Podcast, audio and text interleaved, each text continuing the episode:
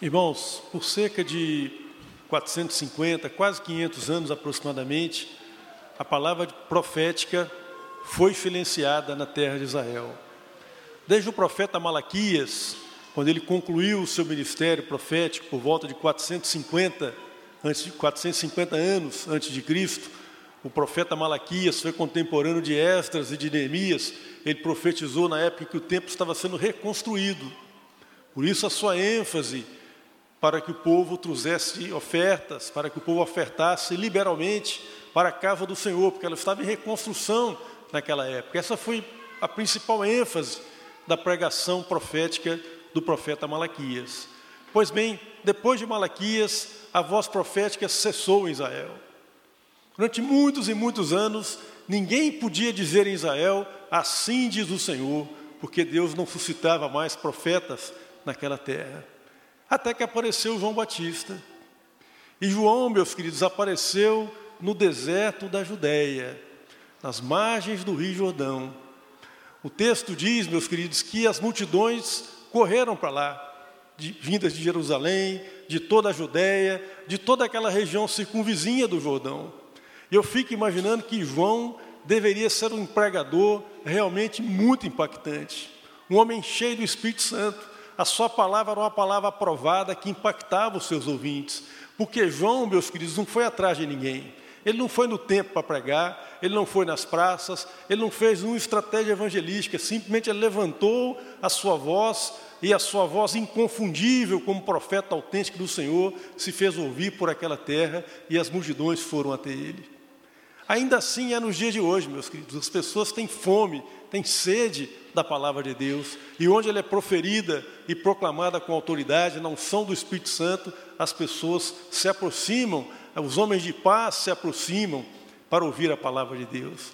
E o ministério de João, meus queridos, foi tão impactante, mas tão impactante, que lá no capítulo 19 do livro de Atos, uns 30 anos depois disso, o apóstolo Paulo está na cidade de Éfeso, na terceira viagem missionária dele, já estava concluindo o seu ministério missionário, e eis que o apóstolo Paulo encontra ali alguns discípulos de João. Então, por aí, vocês imaginem que um homem que não realizou milagres, pelo menos a Bíblia não registra isso, que não, que não realizou atos maravilhosos, realizou, no entanto, um impacto tremendo naquela terra com a palavra profética conferida pelo Senhor na autoridade do Espírito Santo. E João, meus queridos, ele pregava ali no deserto da Judéia. E qual a pregação de João? Ele pregava arrependimento. A pregação de João era mais, assim, mais ou menos assim: arrependei-vos, porque é chegado a vós o reino de Deus. Arrependei-vos, porque está próximo o reino de Deus. E ele também realizava batismos ali no Rio Jordão.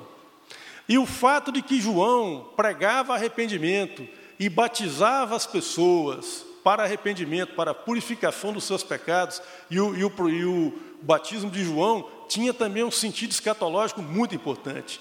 Porque no batismo de João, ele estava proclamando, e ele proferia isso em palavras: o seguinte, olha, eu batizo vocês com água, mas tem alguém aí entre vocês, um profeta de Deus, alguém que vocês não conhecem, eu tampouco sei quem é, mas ele vos batizará com o Espírito Santo e com fogo.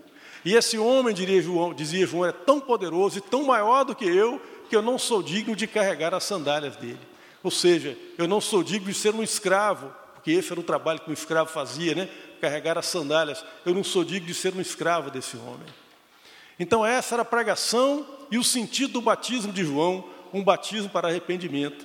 Mas acontece que, como João batizava judeus vindo de Jerusalém, de toda a Judéia, judeus eu acrescentaria, embora não está escrito no texto explicitamente isso, mas eu acrescentaria judeus piedosos, que buscavam ouvir a palavra de Deus, porque quando alguns se aproximaram dele, mas o seu coração não era transformado, João esbravejou raça de víboras, produzir frutos dignos de arrependimento. Quem vos ensinou a fugir da era vindoura?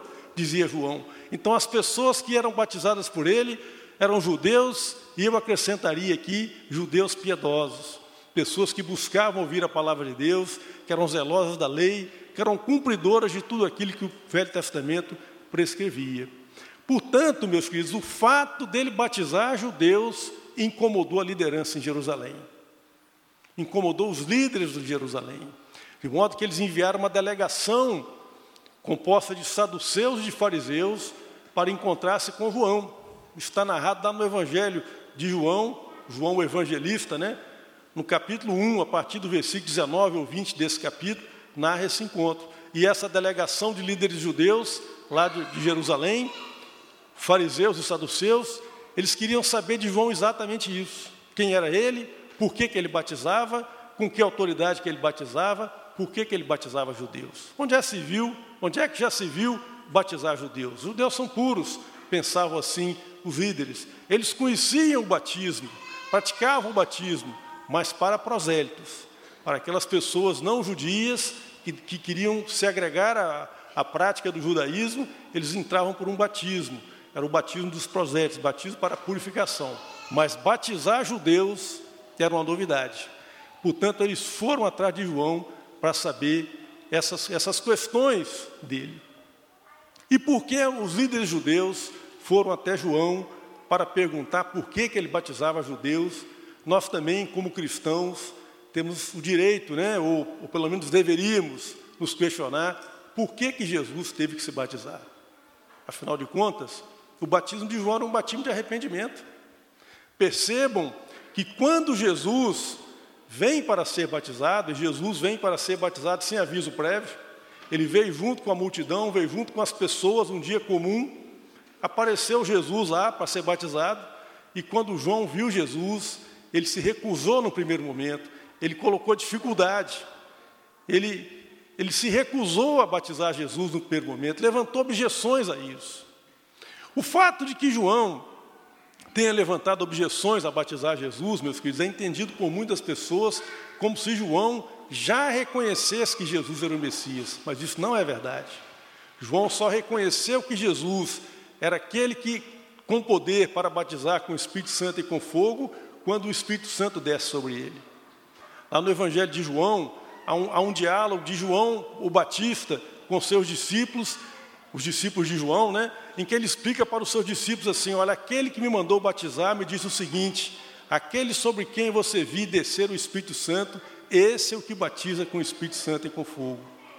Portanto, meus queridos, quando João objetou, levantou objeções a batizar Jesus, é porque João já tinha conhecimento sobre quem era Jesus, não sabia que ele era o Messias ainda. Nós sempre queremos nos lembrar que eles eram aparentados, eles eram primos, eles tinham relação de sangue, relação familiar. E mesmo que não tenham crescido juntos e não cresceram mesmo, eles tiveram contato durante a sua, a sua, o seu desenvolvimento como seres humanos. E é interessante esse testemunho de João, porque isso testifica para nós que mesmo João, sendo o profeta que era, alguém que o próprio Senhor Jesus disse que dos nascidos de mulher não teve ninguém maior do que João. E você olha para o Velho Testamento e vê quanta gente, quanto servo de Deus destacado que teve lá. E ele recebe esse elogio de Jesus. A Bíblia diz que João Batista foi cheio do Espírito Santo desde o ventre da sua mãe. No entanto, quando ele se encontrava com Jesus, ainda antes de assumir o ministério profético, ele pôde perceber que Jesus era mais sábio do que ele, que Jesus era mais tinha uma intimidade com Deus maior do que a dele, ele tinha uma palavra de maior autoridade do que a de João. João não sabia que Jesus seria ainda, mas certamente ele via que Jesus tinha uma vida de intimidade com Deus maior do que, do que a dele mesmo. Então, esse testemunho de João lança uma luz muito forte sobre o fato de que Jesus, desde a sua mais tenra idade, viveu uma vida de santidade, uma vida que quem conhecia de perto via que era algo diferente. Tinha algo diferente ali. João não sabia direito o que, que era, ele estava prestes a descobrir. Mas quando Jesus diz a João uma frase enigmática, né? Deixa por agora, porque cumpre que seja cumprida toda a justiça, toda a escritura de Deus. O que que Jesus quer dizer com isso? Para que nós possamos assimilar um pouco melhor a razão de ser de Jesus submeter-se ao batismo de João, nós temos que voltar para o Novo Testamento para entender o que, que significa o batismo exatamente. O de João nós já sabemos, era um batismo de arrependimento, era purificação de arrependimento, coisa que Jesus não precisaria passar por isso, João tinha razão. E Jesus concordou com ele, quando ele disse: Tá certo, mas deixa por agora, né? Se Jesus está concordando com ele que ele não precisaria de passar por aquele batismo. Meus queridos, eu disse aqui desse púlpito mesmo, alguns domingos atrás, quando estava dirigindo um culto, que o cristianismo é uma religião de poucos ritos. Nós temos a ceia do Senhor e o batismo. A ceia do Senhor, meus queridos, em rápidas palavras, ela representa a mesa da provisão de Deus, sabe? Como, como Deus é alguém que nos hospeda nas suas moradas, Ele quer nos oferecer uma mesa farta. Isso é um dos sentidos da ceia. É por isso que o Salmo 23 fala que Ele estende para nós uma mesa farta. Não fala lá? Fala que o meu cálice transborda. Apocalipse 3,20 fala que Jesus está à porta e bate. Quem abrir, ouvir a sua voz e abrir o seu coração, eu entrarei na sua casa, cearei com ele, ora, cearei com ele, oferecerei uma ceia para ele. A ceia é a ceia da provisão de Deus, meus queridos. Ela aponta para o dia em que Deus vai nos receber de fato nas suas moradas eternas e vai ter prazer de nos receber lá. A ceia é a provisão de Deus na nossa vida. E que provisão maior pode haver na nossa vida que não o próprio Filho de Deus que gargou o seu corpo e de o seu sangue em nosso lugar. Ele é o pão vivo, ele é de fato a nossa ceia. Ele é o pão vivo que desceu do céu, ele é o pão da vida, aquele que alimenta a nossa necessidade, a nossa fome do próprio Deus. Agora, no tocante ao batismo, meus queridos, o apóstolo Paulo nos esclarece algumas coisas muito importantes. Lá em Romanos capítulo 6, versículo 4, diz assim: Fomos, pois, sepultados com ele na morte pelo batismo, para que, como Cristo foi ressuscitado dos mortos pela glória de Deus, assim também, nós, também andemos nós em novidade de vida. Então é aquele símbolo que nós já estamos muito acostumados, né? De você morrer para uma vida antiga e ressurgir para uma vida de novidade de vida com Deus. Bom, mas Cristo também não precisa passar pelo batismo para morrer para uma vida de pecados e para ressurgir para a novidade de vida. Então isso ainda não se aplica a Cristo. Mas olha o que o apóstolo Paulo fala em Gálatas 3:27. Ele fala assim: "Porque todos quantos fostes batizados em Cristo, de Cristo vos revestistes". Então o apóstolo Paulo aqui está falando que batismo simboliza a nossa união com Cristo, a nossa ligação com Ele. É nesse sentido também que lá no capítulo 10 de 2 Coríntios, ele vai falar que nossos pais no deserto, fazendo menção à geração do deserto, né? Os nossos pais foram batizados na nuvem e no mar, no tocante a Moisés. Se identificaram com Moisés na nuvem que os conduzia e no mar por meio do qual eles atravessaram. Então, o batismo não é só morrer para uma vida pregressa e renascer para uma vida nova, mas é também a nossa identificação com Cristo. Simboliza o batismo com o Espírito Santo. É quando somos revestidos de Cristo em nossa vida. E aqui nós precisamos, aqui nós começamos a entender por que que Cristo era necessário que ele se batizasse, por que, que era necessário que toda a justiça fosse cumprida, por que, que era necessário que toda a escritura fosse cumprida, porque quando Jesus se submete a um batismo que originalmente, no sentido do batismo de João, ele não precisava passar por ele, ele está de fato se identificando conosco e assumindo isso publicamente assumindo isso diante dos seres celestiais que ali estavam assistindo a cena. É pouco provável que a multidão que estava ali tenha entendido alguma coisa. É pouco provável. Eles ouviram, né, quando Jesus sai das águas, os irmãos viram aí, o texto relata uma manifestação cósmica. O céu se abre, o Espírito Santo desce sobre Jesus, como, como o farfalhar de uma pomba suave, né? O batido das asas de uma pomba é um som agradável de se ouvir. Portanto, é assim que o Espírito Santo desce sobre ele e há uma exclamação do Pai: Este é meu filho amado, em quem me comprazo, em quem me, alegro. Uma, uma manifestação cósmica acontece ali, meus queridos, porque Jesus está assumindo publicamente a decisão e ratificando essa decisão de que ele há de se identificar conosco. E ele vai nisso até o fim. Ele vai percorrer toda a história humana, se identificando conosco na nossa, na nossa alienação de Deus, nas nossas dores, nas nossas lutas, nas questões que nós carregamos no nosso interior, que às vezes a gente nem mesmo consegue sondar. Angústias que às vezes a gente traz, que a gente nem sabe direito de onde vem. A gente às vezes intercede diante de Deus por essas questões, confiando que o Espírito Santo há de clarificar para Deus, em nosso lugar, exclamando coisas que Deus possa de fato comunicar com o nosso espírito, porque a gente não consegue dar conta disso racionalmente. Pois bem, Cristo se identificou com tudo isso. Ele veio para se identificar conosco. Ele é o Verbo que, como diz João, se fez gente e habitou entre nós, e nós vimos a sua glória, glória como a do unigênito do Pai. É o Deus que vem entre nós. E Jesus veio para se identificar conosco. E Ele vai se identificar conosco até o fim, até quando Ele vai sorver o cálice da ira de Deus em nosso lugar. E lá em João capítulo 12, versículo 27, você vai encontrar a seguinte declaração: A minha alma está angustiada até agora. Mas que direi eu? Pai, afasta de mim esse cálice. Mas foi para isso que eu vim para sorver esse cálice da ira de Deus no lugar das pessoas. Portanto, meus queridos, é com base nessa decisão ratificada de Cristo, de que Ele vai de fato se identificar conosco, que vai se identificar conosco até o fim, e vai cumprir o, que, o sentido da encarnação plenamente até o fim, é nisso que move essa exaltação, esse aplauso divino aqui, sua pessoa de Cristo, diante de todos os seres celestiais, porque Jesus faz isso, como todo batismo é, publicamente. E como eu disse, é pouco provável que a multidão tenha entendido alguma coisa. Eles certamente ouviram algum ruído, de algum trovão, de alguma coisa assim sacudindo a terra, alguma coisa diferente. Eles não entenderam. João entendeu. Jesus sabia do que se tratava, mas os seres celestiais ali também, o mundo espiritual também entendeu o que estava em voo. Uma manifestação cósmica acontece ali. E na sequência, meus queridos, dessa dessa cena apoteótica, não é? o Filho de Deus sendo exaltado pelo próprio Deus, o Espírito Santo descendo sobre ele, João se enchendo de alegria, com certeza, porque isso era um sinal claro de que ele havia cumprido a sua missão, missão que não era fácil, missão que não era fácil. João era voz profética depois de quase 500 anos de ausência de voz profética em Israel.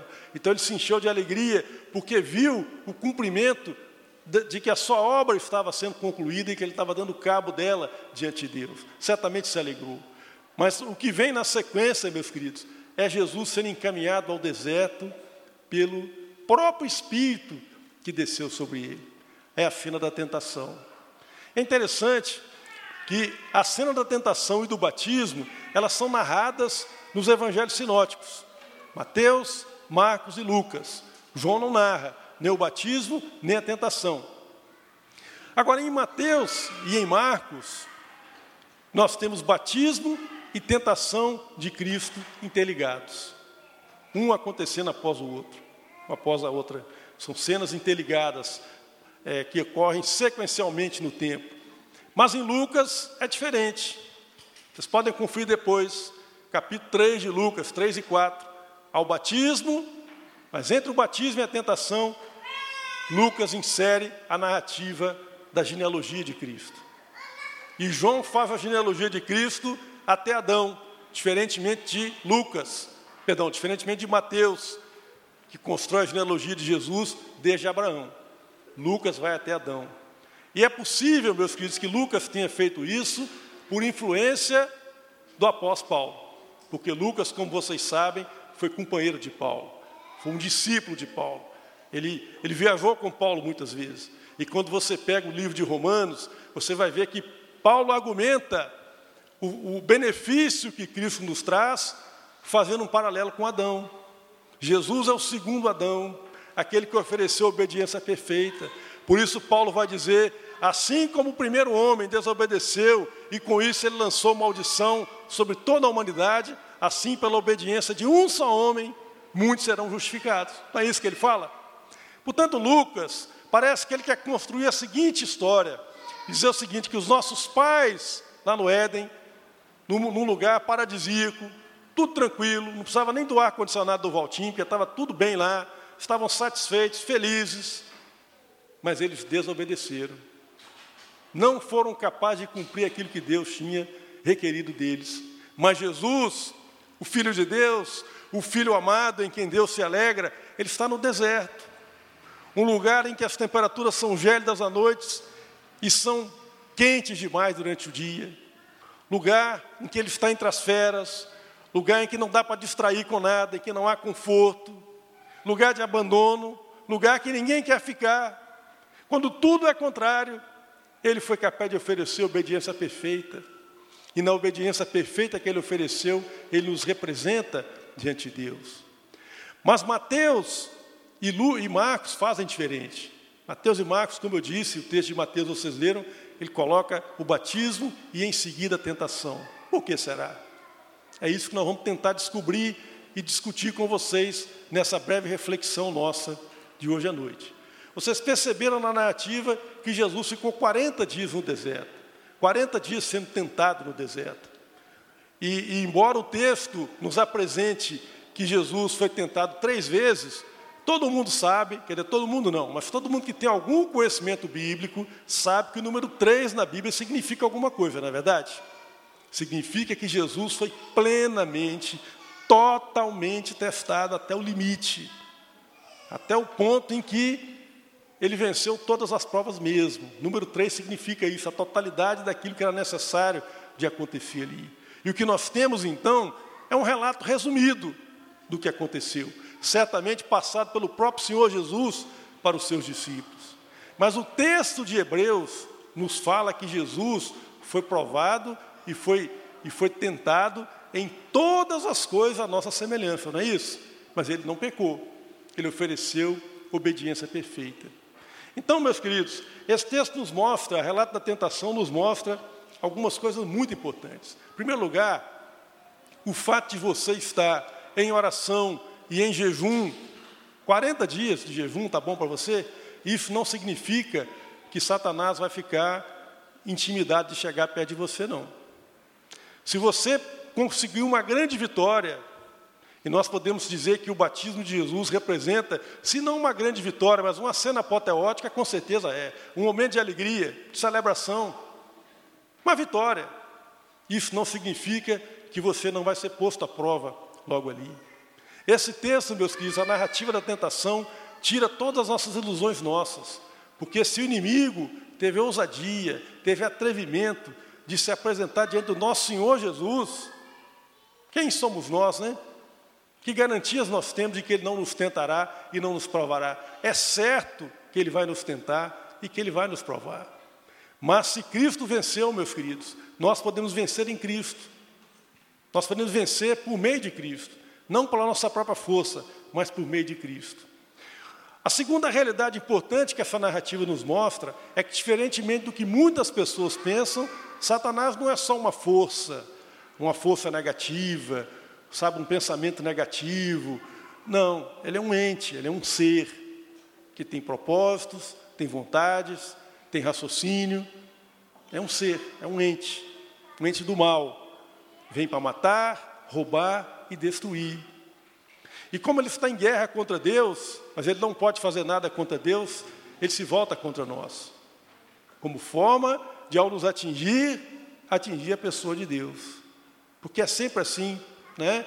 Se alguém quer me atingir, mas não pode fazê-lo, porque eventualmente eu posso ser mais forte, ele ainda pode me atingir pelos meus filhos. E às vezes dói mais, né, gente? Quando alguém nos atinge os nossos filhos, quando alguém bate no nosso filho, é melhor, seria melhor bater na gente mesmo. Não é esse o sentimento que nós pais e mães carregamos? Portanto, a ira dele se volta contra nós como maneira de tentar atingir o nosso próprio Deus, trazer tristeza para ele. Agora, o que, é que estava em jogo, meus queridos, nessa narrativa sintética que nós temos aqui? Em primeiro lugar, Jesus foi tentado no tocante ao elemento material, a sua necessidade. Ele estava com fome. Depois de tantos dias de jejum, 40 dias, ele estava com fome, ele estava faminto. Olha bem que interessante. Satanás vem diante de Jesus, mas não questiona o fato de ele ser filho de Deus. Ele é o filho amado de Deus. A cena do batismo mostrou isso. Ele estava lá assistindo aquela cena também, assistindo aquela declaração de Deus. No entanto, o que ele questiona é como que essa filiação, que implicação essa filiação de Deus vai ter sobre a vida de Jesus. É mais ou menos como ele sussurra no nosso ouvido também, meus queridos. Você não é filho de Deus? Então por que você está passando esse perrengue todo aí?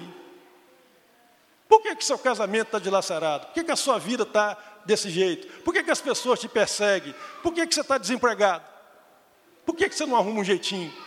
Por que, que você não dá um jeito de remediar essa situação na qual você se encontra. Quem nunca ouviu uma voz dessa no ouvido, meus queridos? Quem nunca ouviu uma voz dessa lá no íntimo? Lá na sua consciência mais profunda? No meio do perrengue, da dificuldade, sabe, da luta, da fome? Procurar um atalho, procurar um caminho diferente, procurar uma saída para remediar a situação que você, como filho de Deus, não deveria estar passando. Não é verdade? Não é isso que a gente ouve por aí? Em segundo lugar, meus queridos, Satanás cita diante de Jesus o Salmo 91. O Salmo 91 é um salmo muito querido de muitos de nós. Ele fala assim: o que habita no esconderijo do Altíssimo, o que, é que vai acontecer? A sombra do Senhor Onipotente descansará. E na sequência desse salmo, vai ter a citação que ele faz aí, que o Senhor enviará anjos para te guardar de todo mal, para impedir que o teu pé tropece. Meus queridos, quem nos guarda é o Senhor. Quem nos guarda é o Senhor. Salmo 21 fala assim: Olha, para os montes olharei, de onde me virá o socorro? O meu socorro vem de Deus, que fez os céus e a terra. Ele é o teu guarda, o guarda de Israel não dorme, ele não cochila, ele guarda a tua vida, Ele guarda você de todo mal e guardará a tua vida desde agora e para sempre. É isso que diz o Salmo 121, não é verdade, meus queridos? Por isso que nós alegramos, damos aleluia quando a gente lê isso. Mas perceba o seguinte, meu querido: Deus não tem compromisso com a sua loucura, com a sua insensatez, com as suas aventuras. Pode ser que alguém aqui, dos irmãos queridos que estão me ouvindo, esteja vivendo uma vida assim, sabe? Acolhendo, acolhendo o pecado da sua vida, confiado na graça de Deus. Ah, você está com vontade de adulterar? Pode adulterar, depois você pede perdão a Deus. Está com vontade de fazer um negócio mal feito, dar uma pernada em alguém? Não tem problema não, pode dar. Depois você traz o dízimo para a igreja, pede perdão a Deus. Isso é tentar a Deus, meus queridos.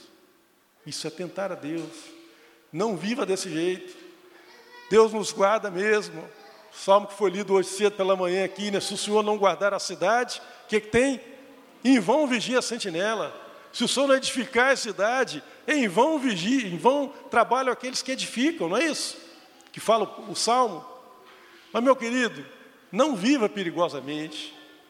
Não tente a Deus, é isso que Jesus respondeu aqui. Sabe, Deus não tem compromisso com as loucuras que a gente faz. Tem muita gente vivendo uma vida na qual está barateando a graça de Deus, acolhendo pecado, fazendo coisas erradas conscientemente, confiado no perdão e na graça de Deus. É claro que Deus perdoa os pecados. É claro que Deus perdoa os nossos pecados ao ponto de esquecer-se deles.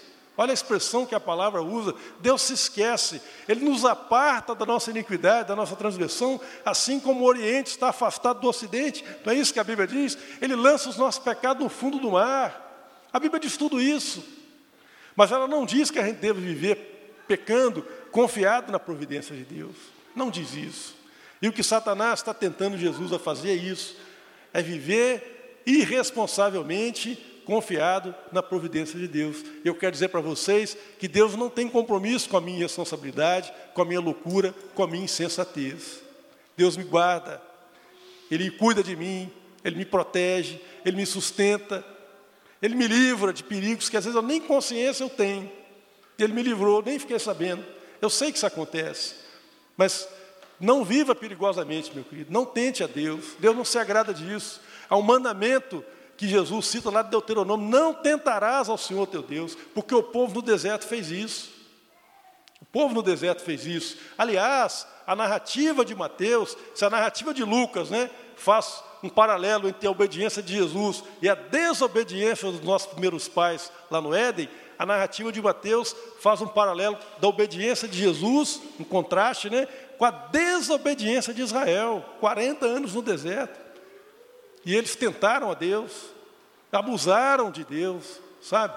Reclamaram de Deus, murmuraram de Deus, e Deus não se agradou deles por isso. E no final, o que, que aconteceu? Só Caleb e Josué entraram na terra prometida. Eles não herdaram a terra do Senhor porque viveram irresponsavelmente, porque tentaram a Deus, porque abusaram da santidade de Deus. E a terceira colocação que o inimigo faz diante de Jesus, meus queridos, nós poderíamos resumir assim: aonde que está o teu coração? O teu coração de fato é devotado a Deus? A quem que você adora? Você adora a Deus mesmo? Ou você adora a si mesmo? Ou você adora alguma outra coisa? Na verdade, quando, você, quando, quando o texto é colocado assim, para você se colocar diante de joelhos, adorando Satanás, parece uma coisa até ridícula, né? Claro que Jesus não, faz, não vai fazer isso. Mas a pergunta se volta para mim e para você: aonde que está o meu e o teu coração? Aonde que a minha e a tua motivação estão colocadas? A quem de fato nós adoramos? Meus queridos, o que nós vemos aqui nessa narrativa do batismo, juntamente com a tentação de Jesus, é a seguinte história. Se de um lado Jesus se identificou conosco, e se identificou conosco mesmo, para valer, até o fim, ao ponto de sorver o cálice da ira de Deus em nosso lugar, por outro lado, ele não vai, em nome dessa identificação conosco, transigir o que Deus determina na vida dele. Identificado conosco, porém profundamente leal a Deus. E você vai ver nos evangelhos, meus queridos, que Jesus, apesar de ter nos amado e nos amado profundamente, ele nunca passou a mão na cabeça de ninguém. Ele sempre tratou os seres humanos como pessoas que podiam responder a Deus, moralmente responsáveis diante de Deus. Ele nunca passou a mão na cabeça de ninguém para dizer: oh, você está sofrendo, meu filho, é porque seu pai te tratou mal, você está sofrendo, é porque o país está em crise, é porque Roma está roubando tudo. Não. Ele sempre colocou a pessoa em contato com Deus, moralmente responsável e, e, e capaz de ser responsivo a Deus. Por isso a mensagem dele é: se alguém quiser, quem quiser, venha a mim. Quem está cansado, venha a mim, encontrará descanso. Quem está com fome, vem a mim, eu sou o pão da vida. Quem está nas trevas, vem a mim, eu sou a luz da vida. Eu sou o caminho, eu sou a verdade, eu sou a vida. Mas ele sempre tratou os seres humanos como seres responsáveis diante de Deus. E, e o fato, meus queridos, de que Jesus se identificou conosco e se identificou mesmo, radicalmente, até o fim, e o fato de que ele também foi profundamente leal a Deus, ela é uma lição para nós, como igreja de Cristo. Porque nós também somos chamados, assim como Cristo, a nos identificarmos com o mundo. Não no sentido de amar as coisas que o mundo ama, mas no sentido de nos importar com aqueles que se perdem. No sentido de chorar pela miséria moral desse mundo. Vocês sabiam que Jesus chorou pelas pessoas? Jesus chorou por Jerusalém. Jerusalém estava nem aí para Jesus, mas ele chorou por Jerusalém porque ele amava as pessoas. E nós somos chamados também a isso, meus queridos, a essa identificação de amar, de ser como aquele pastor que foi atrás da ovelha que se perdeu. Deus quer que a igreja seja assim. Há uma radicalização aí fora, meus queridos, política, ideológica. Não podemos trazer isso para dentro da igreja, porque a gente não é juiz de ninguém. Nós estamos aqui para proclamar uma mensagem de amor, para acolher as pessoas, para dizer para as pessoas que tem jeito, que tem saída, que tem solução, que ele pode ser liberto da condição em que ele se encontra. Temos que oferecer amor, não somos juízes de ninguém, mas nós também estamos aqui para sermos profundamente leais a Deus. Nós estamos aqui para detestar aquilo que Deus detesta, para condenar aquilo que Deus condena, para acolher aquilo que Deus acolhe, elogiar aquilo que Ele elogia, nós não estamos aqui para aplaudir aquilo que Deus condenou na palavra dele. Então, o difícil para a igreja é estar ao mesmo tempo no Jordão e no deserto. Você vai encontrar uma porção de igreja que está no Jordão, que estão amando o mundo, mas que, em nome desse amor ao mundo, liberalizaram a palavra, sabe? Relativizaram a palavra, relativizaram os absolutos de Deus. Mas você vai também encontrar muitas igrejas que estão apegadas à palavra, mas que viraram as costas para o mundo. E Deus também não quer isso. Deus quer que nós amemos o mundo, mas vivamos em lealdade profunda, radical a Ele como Deus. E finalmente, para concluir essa palavra, eu quero me dirigir a você, meu querido, que talvez não tenha tido uma experiência com Cristo ainda. Eu posso dizer para você, pastor está aqui à minha direita, pode dizer o mesmo que eu vou dizer, talvez até mais. Eu decidi servir a Cristo. E essa decisão eu nunca me arrependi, meu filho, nunca. Essa decisão que eu nunca me arrependi. Eu já arrependi de muitas decisões que eu tomei, mas essa não. Sabe por quê? Porque Cristo nunca me decepcionou.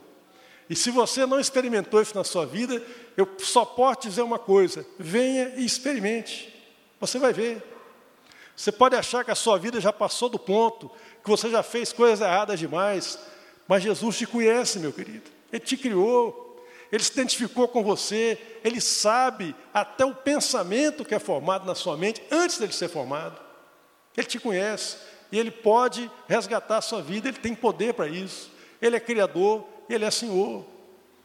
Então eu queria chamar os meninos do, do louvor nesse momento para nós cantarmos uma vez mais. Mas se você quiser experimentar esse amor de Cristo na sua vida, desse Cristo que se identificou com você, que amou você até o fim, e desse Cristo que é profundamente leal a Deus, você pode fazê-lo neste momento, pode vir aqui à frente, pode ficar de pé, o que você quiser fazer, nós vamos orar pela sua vida.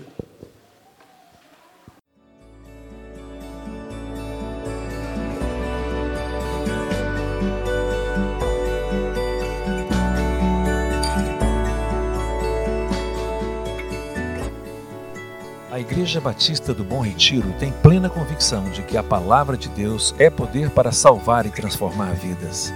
Nosso desejo é que essa mensagem tenha alcançado seu coração. Para saber mais sobre quem somos e em quem acreditamos, acesse ibbrpatinga.com.br.